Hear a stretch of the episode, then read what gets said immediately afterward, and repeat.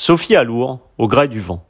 Soucieuse de s'extirper des cases, ou même des cages dont elle a savamment scié les barreaux, des genres, des étiquettes, Sophie Alour transporte son saxophone ténor sur toutes les rives, les horizons, qu'elle s'inspire d'un mode de Messiaen ou d'une harmonie vocale de Billie Holiday. Si le jazz demeure le fil rouge de son univers sonore, il se teinte d'une multitude d'influences comme le prouve une fois encore son dernier album, Joy, aux sonorités orientales, fruit de sa rencontre avec le oudiste Mohamed Abozekri. Bienvenue dans un monde sans frontières où chaque note fait sens et où l'improvisation s'élève au rang d'art. Bienvenue dans le monde délicieux de Sophie Alour. Une interview signée Agent d'entretien.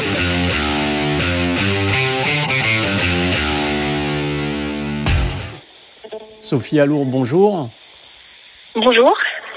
Donc dans votre euh, dernier album Joy, euh, vous faites s'entremêler votre euh, votre saxophone au oud de Mohamed Abozekri. Je voulais savoir comment était née justement l'idée de ce voyage musical aux teintes orientales. C'est né à la fois par hasard et en même temps c'était là depuis longtemps. J'ai pas mal écouté le oudiste et chanteur Ramsa Aldin que j'adore et euh, j'ai aussi écouté les disques de David Malek qui, qui, qui allait un petit peu de, de se servir de cette couleur orientale.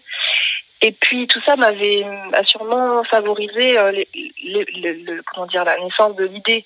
Mais l'idée, l'intuition que c'était le moment, c'est venu euh, parce qu'en fait, euh, Leon Parker, le batteur Leon Parker, voulait euh, monter un duo avec moi. Et euh, moi, j'entendais pas de duo, j'entendais pas ça. Je, je me voyais pas jouer en duo avec euh, de la batterie. Je je, je, je le sentais pas. Et donc, j'ai proposé un autre instrument. Je lui ai dit, euh, ça serait peut-être bien d'ajouter un oud.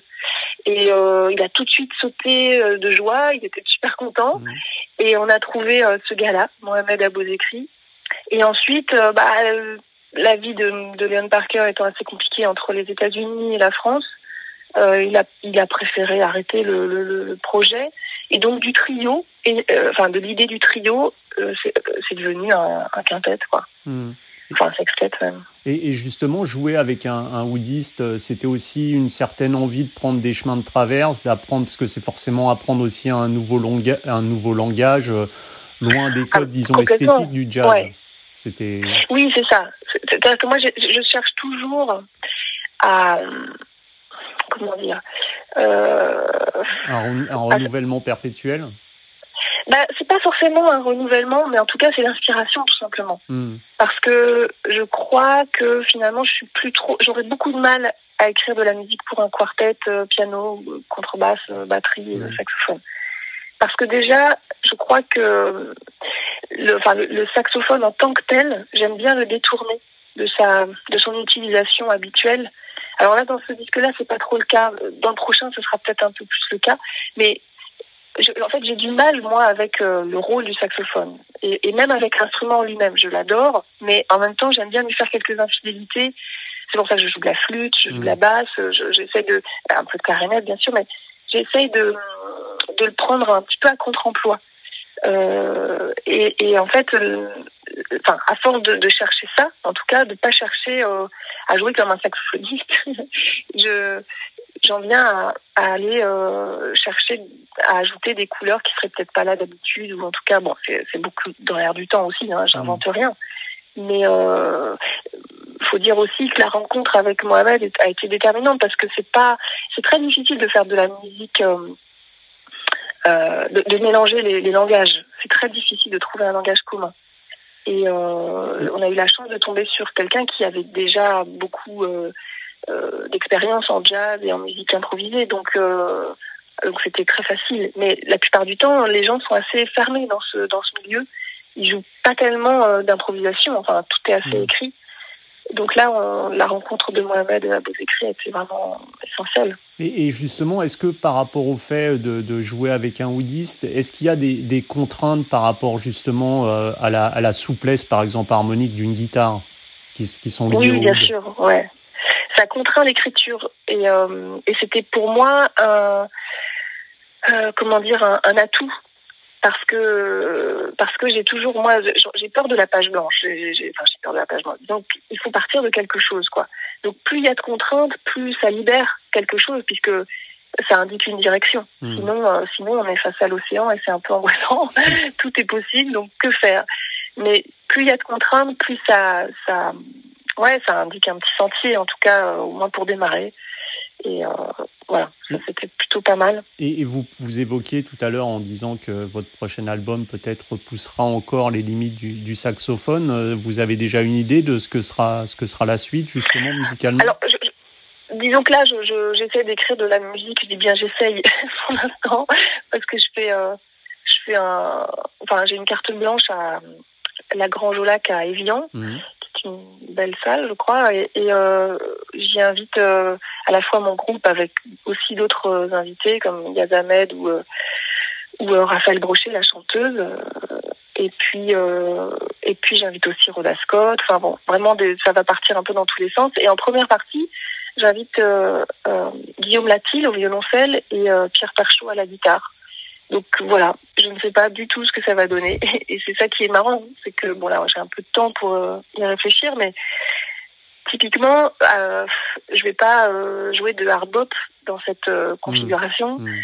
Et, et c'est tant mieux parce que j'essaye de j'essaye de ne pas forcément m'écarter du hard que, que j'ai beaucoup écouté et que j'adore. C'est les fondations de, aussi de, de mon apprentissage, mais j'essaye moi de trouver une voie de traverse parce que je pense qu'on peut pas on peut pas refaire quelque chose de du bebop, du hard bop, tout ça sans, sans être en, de, en dessous quoi. Mmh, mmh. Donc c'est voilà, moi mon parti pris c'est d'aller chercher dans, de farfouiller dans des dans des petits buissons, dans des petits sentiers quoi.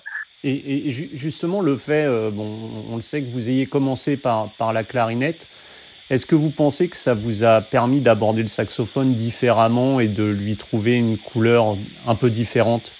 Qui, qui fait votre ça, je, je, ne sais pas trop. Euh, ce que je peux dire par rapport à ça, c'est que pendant, parce que je, voulais faire du saxophone depuis le début. Il mmh. que j'ai essayé, euh, voilà, le bois, la clarinette, et au bout d'un moment, en passant dans les couloirs de l'école de musique, j'ai entendu le saxophone. Je l'ai même pas vu. J'avais 12 ans. C'est jeune pour savoir ce qu'on veut faire. Mais en fait, je tournais autour d'un son déjà. Et, et quand j'ai entendu le saxophone, j'ai dit à ma mère, mais c'était ça, c'était ça en fait. Et c'est vrai que c'était pas bête parce que clarinette au bois, on est autour d'une sonorité, voilà, qui euh, et c'est bizarre cette euh, intuition que j'avais de assez précise déjà.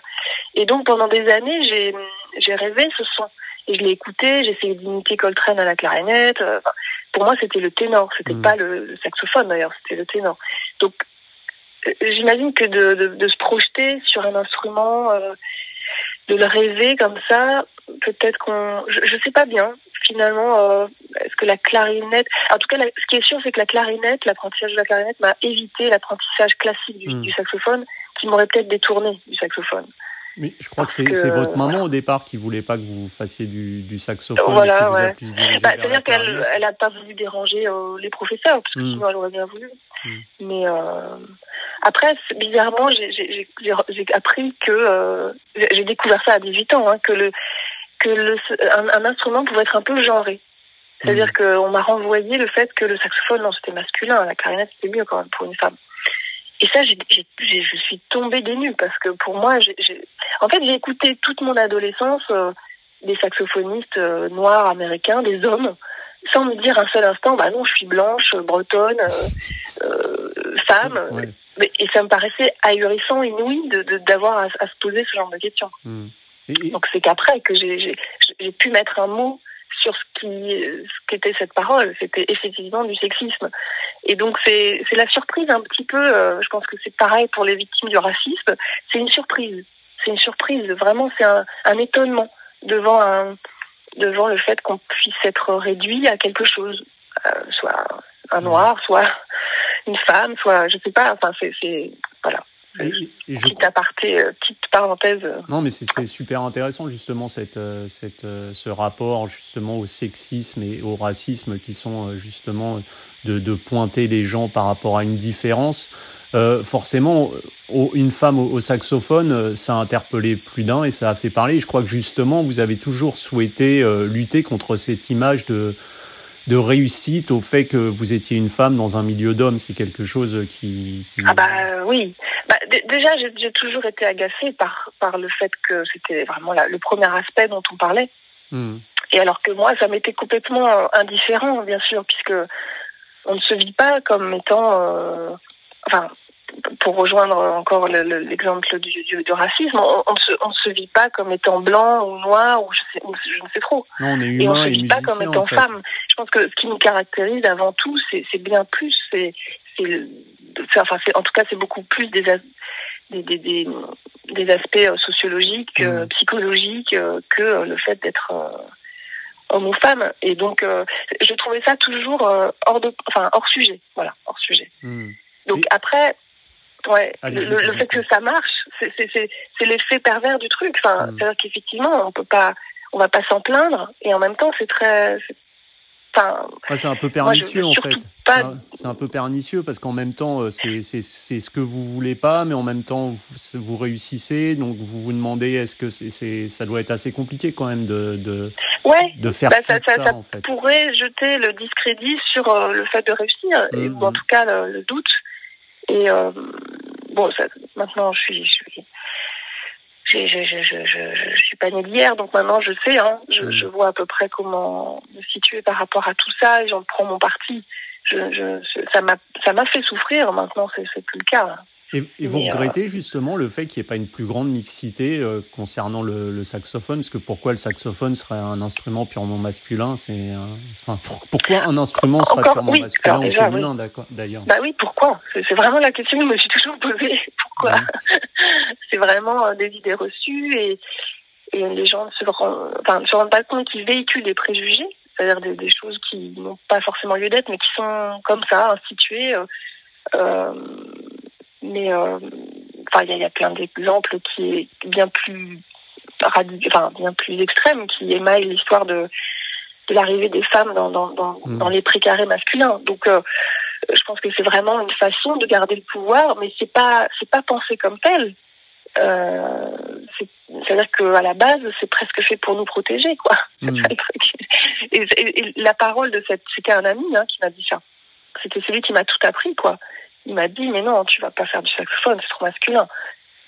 C'était pour mon bien, quoi. Donc euh, c'est assez bizarre. Euh, ça, vous, ça, vous, a peut-être aussi donné encore plus l'envie d'aller se, de bouger les lignes et d'aller vers cet instrument qui vous vous attirait euh, depuis le départ au niveau, au niveau de sa, sa sonorité? Ben, bon, ça c'est sûr que ça m'a plutôt. non seulement il me demande, il, me déconseillait de monter à Paris, mais en plus, il me déconseillait de faire du saxophone. Donc, je suis montée à Paris, j'ai fait du saxophone. Mais, donc, j'imagine que je me souviens plus bien comment j'ai réagi. Ça m'a attristé surtout, mais, hmm. euh, en tout cas, euh, enfin, ça aurait pu me décourager. Ça aurait pu me décourager. C'est quelqu'un qui avait beaucoup, beaucoup d'importance. Mais, en tout cas, euh, ça me paraissait tellement incongru que je pense que j'ai enfin puis voilà c'était c'était en marche hein, hmm. c'était en, en, en, chemin déjà et, et, je pense que le milieu qu'il avait connu du jazz, euh, mm. c'était un milieu très dur à l'époque. Il avait quand même beaucoup plus, beaucoup plus d'années euh, que moi. Et, euh, et, il avait sûrement envie de me protéger de ça. C'est vrai que le milieu de la nuit, des clubs, etc., pour une jeune bretonne qui monte à Paris, ça, ça a dû lui faire peur et je comprends. Et euh, on, a souvent, j'ai lu, on vous a souvent comparé dans, certaines chroniques euh, à Chet Baker. Je parle là pas, pas, par rapport à la trompette et le saxophone, mais pour votre approche euh, sonore de l'instrument. Je voulais savoir comment on construit son son justement. Est-ce que ce son évolue au fil des années de, la, de pratique? Oui, il évolue parce que finalement le son, c'est le, c'est l'aboutissement d'un, processus. enfin, c'est tout sans modestie au sud. Hein. Mmh. c'est l'aboutissement du processus, euh, euh, enfin du, comment dire, du sens esthétique de, du musicien. C'est-à-dire que c'est le fruit de tout ce qu'il aime et de tout ce qu'il n'aime pas. Mmh. Vraiment, le son, je pense que ça, ça dit encore plus que, que tout le reste. Donc euh, après, on, est toujours en lutte avec le son. Je pense que on, tend toujours vers quelque chose qui, qui n'est pas encore là et c'est ça qui produit ce résultat. Mais et vous savez vers quoi vous euh, tendez ou euh, au niveau sonore, vous avez une idée ou c'est quelque chose sur lequel vous évoluez constamment? Est-ce qu'il y a une évolution vers un son euh, imaginaire ou est-ce que c'est quelque chose qui se construit justement petit à petit? Vous avez une référence sonore, par exemple, quelque chose dans votre tête que vous vous êtes imaginé ou? Non, non, pas vraiment. Je pense que ça dépend des contextes aussi. Mais je suis tellement insatisfaite du son mmh. que c'est-à-dire que quand à la réécoute, euh, c'est rare que le saxophone soit bien pris, c'est un instrument très difficile à prendre. Mais, mais pas seulement, je pense que c'est mon son, je, j'en suis pas du tout satisfaite, moi. Donc je, je, je, je bah, j'essaye de corriger le tir et euh, mais forcément que c'est en... mais c'est pas conscient. Hmm. Ça l'était peut-être plus avant quand j'ai commencé, je voulais ressembler à telle personne ou, ou voilà. Maintenant, je je me pose plus du tout cette question-là. Et...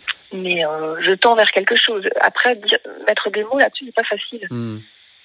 Bah, ouais, c'est ça, c'est quelque chose d'assez euh, spirituel plus que, que quelque chose sur lequel on puisse mettre des mots, parce qu'un son, effectivement, c'est quelque chose qui trotte dans la tête, euh, une sorte d'imaginaire. Ouais, c'est une intention, quoi. C'est une intention, et l'intention, après, elle est le fruit de plein de choses. Hein. Mm.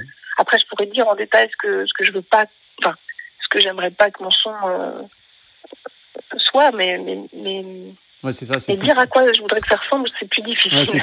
c'est, plus facile à dire ce qu'on veut pas que ce qu'on veut, en fait. Euh, par rapport ouais, ouais, c'est ça. Et avec votre deuxième album, euh, Uncage, vous vous éloignez allez, de, de, des codes du, du jazz euh, avant d'y revenir avec Opus 3. Je voulais savoir, être en perpétuel renouvellement, justement, cette, cette remise en question permanente, ça semble être le mot un peu de, de, de tous vos albums qui, à chaque fois, changent radicalement l'un à l'autre. C'est ce qui vous anime dans chaque projet, ça, cette, ce renouvellement Ce fait d'aller de l'avant bah, Je sais pas. moi, personnellement, j'essaie pas de me renouveler. J'essaie désespérément de trouver l'inspiration. c'est pas pareil. Et bizarrement, mais ça, c'est un truc que j'ai constaté, je passe un peu d'une extrême à l'autre. Hmm. Mais c'est pas, encore une fois, c'est pas, euh, pas voulu. C'est plutôt pour euh, parce que quelque chose. Enfin, quand on mène un projet pendant généralement euh, deux ans, enfin deux ans intensif quoi, intense, on, on est à fond dedans quoi. Et ça, et finalement, ça, c'est pas que ça dégoûte, mais c'est c'est c'est tellement d'énergie qu'au bout d'un moment, on veut se reposer de ça, de cette énergie-là. Donc pour aller vers autre chose quoi. Je pense que c'est ça le réflexe.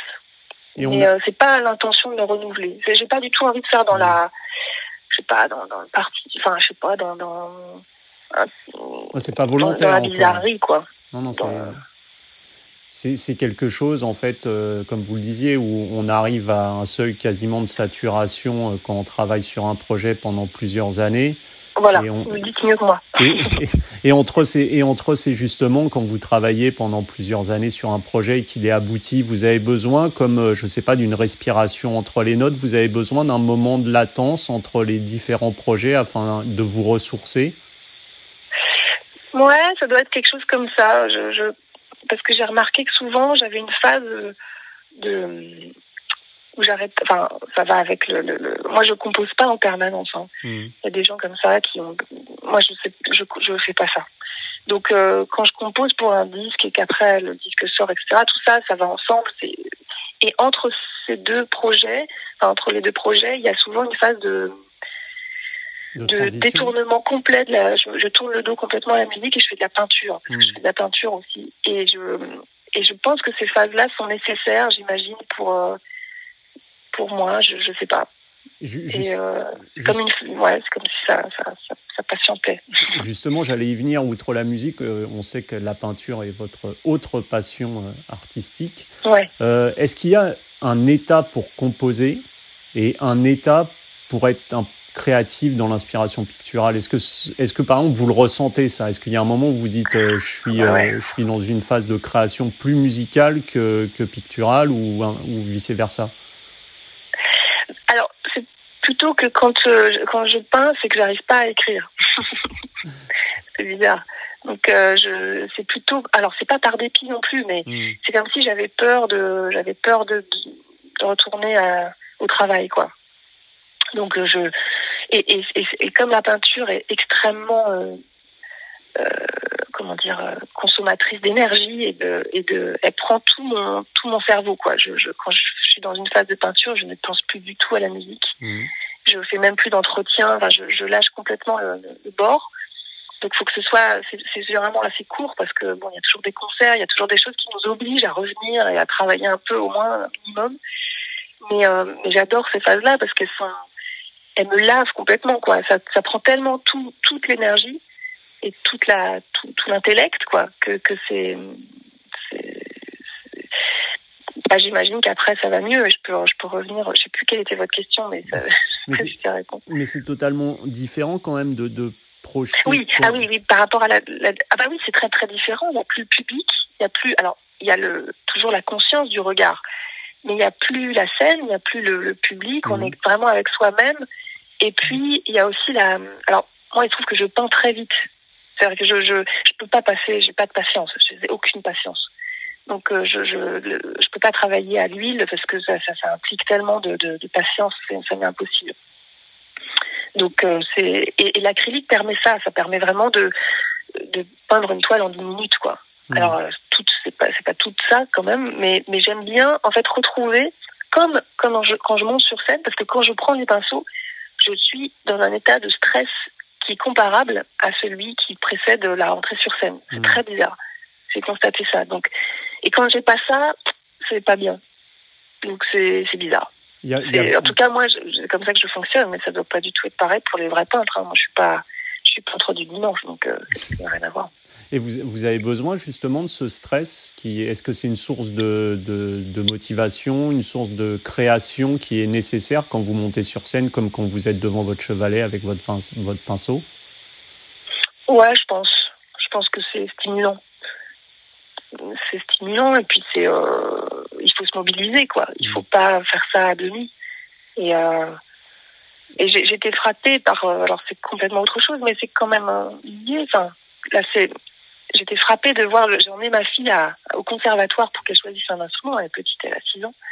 Et euh, on, on, a vu des professeurs euh, jouer assis, les jambes croisées, à vous dire à je maman, par exemple au violon. Mm.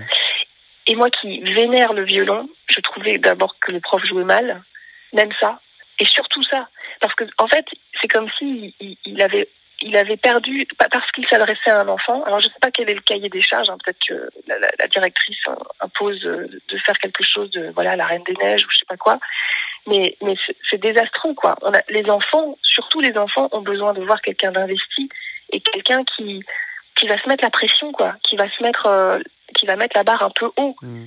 Parce que c'est, ils vont ressentir quelque chose. Ils vont toucher du doigt quelque chose. Donc ça, ça rejoint un tout petit peu le, mm.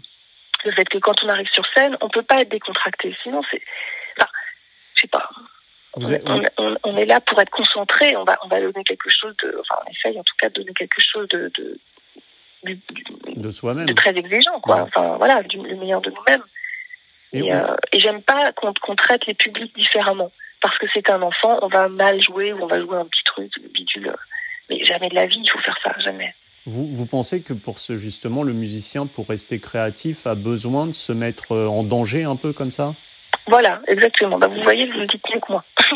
c'est tout à fait ça. Vous résumez ma, ma, pensée. Mais oui, le danger est très important. Alors, j'aime pas parler de zone de, de, confort et d'inconfort, hmm. j'aime pas, pas cette expression. Mais euh, en, tout, en tout cas, le danger, voilà, le danger. Parce que souvent, on a le danger, enfin, ce sentiment de danger, il est assez inconfortable, c'est vrai, mais j'ai remarqué que euh, c'était souvent euh, très riche en dessous. Il y avait mmh. quelque chose de, de euh, comme par hasard, ce, qui nous attire nous fait très peur. Donc il y, a, y, a, y, a, un va-et-vient comme ça entre entre le, le, le enfin c'est comment dire la face c'est pile, le, pile, pile et mmh. face d'une d'une même pièce quoi. Même pièce, c'est faut faire quelque chose pour faire quelque chose de bien faut faut ouais faut se faut sortir de cette zone de confort et il faut faut un petit peu euh, se mettre en danger ouais. Et je voulais savoir qu'est-ce qui, qu'est-ce qui vous plaît dans, dans l'univers euh, sonore euh, développé par Radiohead? Parce que je sais que vous êtes fan que vous avez enfin du moins que vous avez beaucoup écouté à un moment. Je voulais savoir qu'est-ce qui vous attirait dans, dans chez chez ce groupe?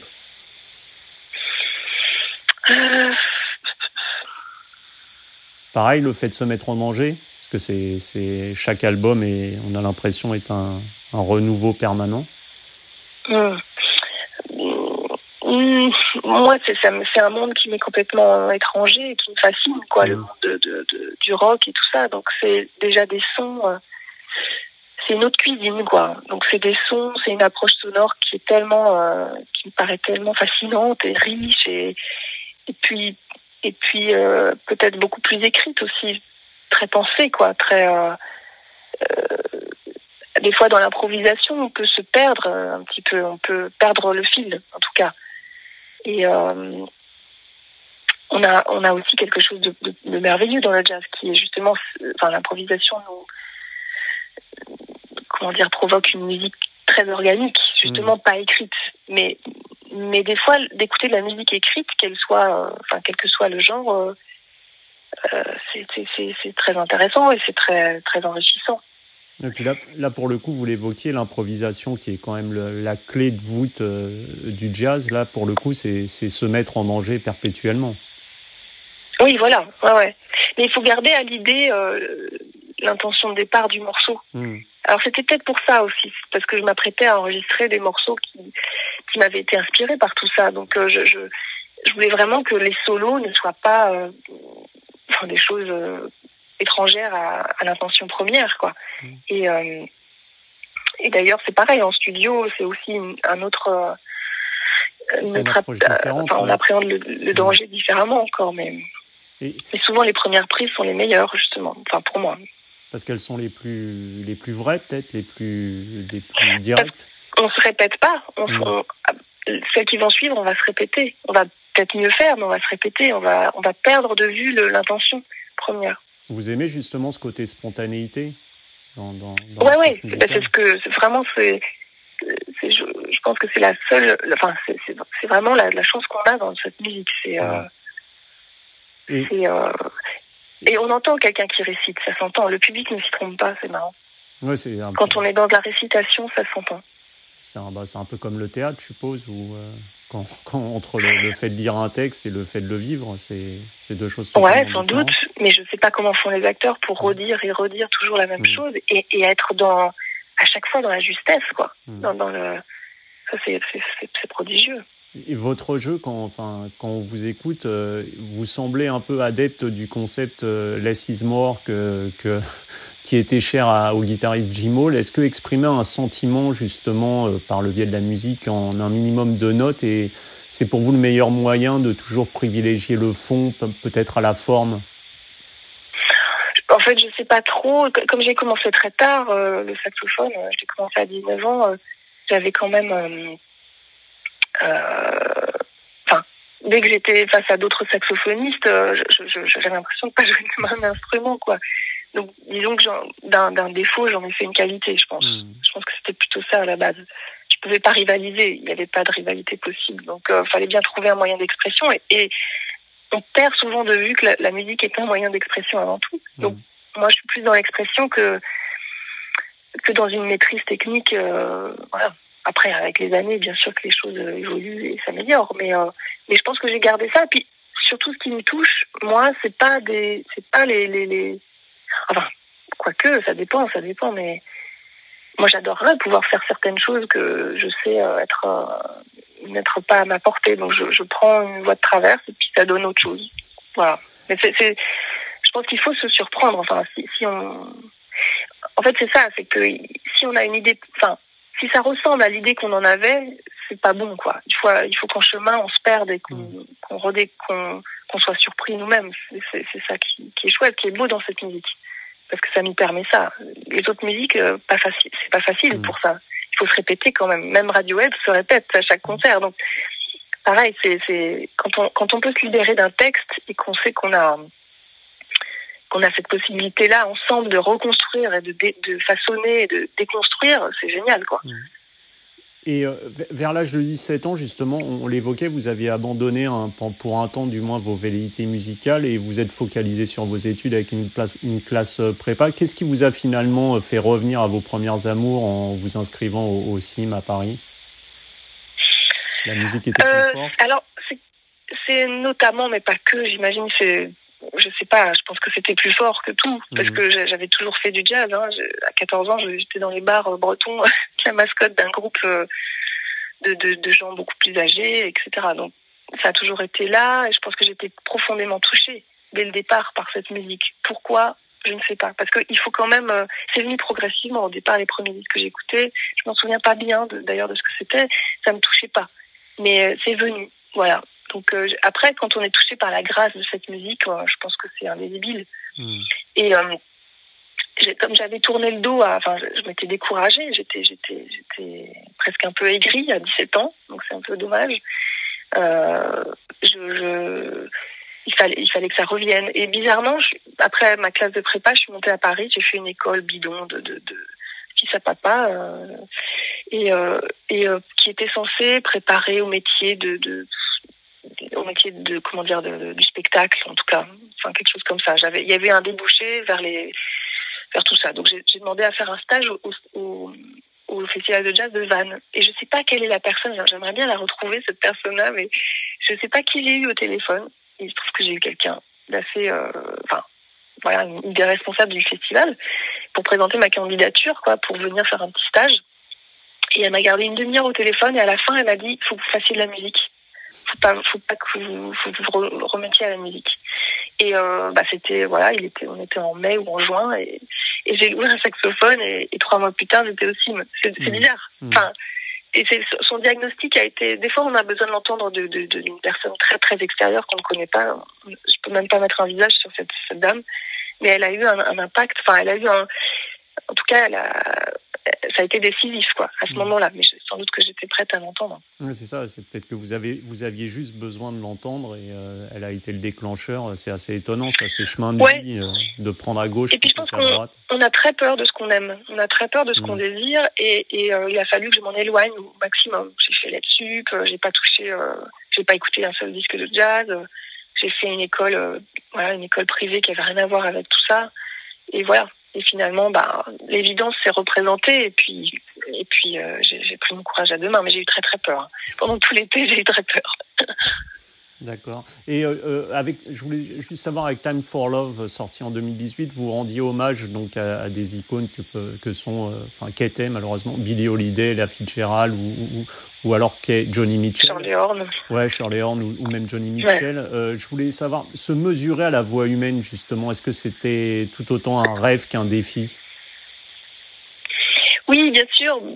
Ça reste, ça reste, enfin c'est pas une frustration dans le sens où moi, enfin, je, me sens pas frustrée de ne pas chanter, pas du tout. Mais je reste frustrée de, de, de la capacité euh, d'évocation de la voix humaine. Hmm. Euh, donc on ne fait que se rapprocher, mais on ne pourra jamais atteindre la. Je pense qu'il y a quelque chose d'animal, c'est-à-dire que le public, quand il entend une voix, euh, outre les mots, hein, parce que la plupart du temps on comprend rien quand c'est chanté en anglais, et pour autant les gens sont extrêmement touchés, beaucoup hmm. plus. Donc on tend vers, un, vers cet idéal-là où c'est effectivement un défi qui est un peu perdu d'avance, mais, mais en même temps, euh, il y a tellement de disques, moi, qui, qui, qui me touchent euh, euh, pas moins que, que, que, des disques chantés. Hein. Mais là, c'était pour ce disque-là, en tout cas, me dire, ben voilà, je vais essayer de, de reprendre certaines chansons que j'ai entendues chanter et, euh, et ô combien magnifiquement, et je vais essayer de, de faire ma petite version à moi mais c'était surtout un hommage aussi au standard et à, à cette musique euh, particulière quoi de jazz qui, qui m'a fait aimer le jazz en tout cas. Parce que on peut arriver par le jazz par plein plein de biais euh, par la musique improvisée mmh. par euh, le rock etc moi j'ai vraiment écouté les standards depuis mes, mes, mes 13-14 ans. Quand les copines écoutaient The moi j'écoutais les standards. Voilà. ok. Bah écoutez Sophie Allouan merci beaucoup pour cette interview. Et puis à très bientôt j'espère Merci. Oui, à bientôt. Au revoir. Au revoir.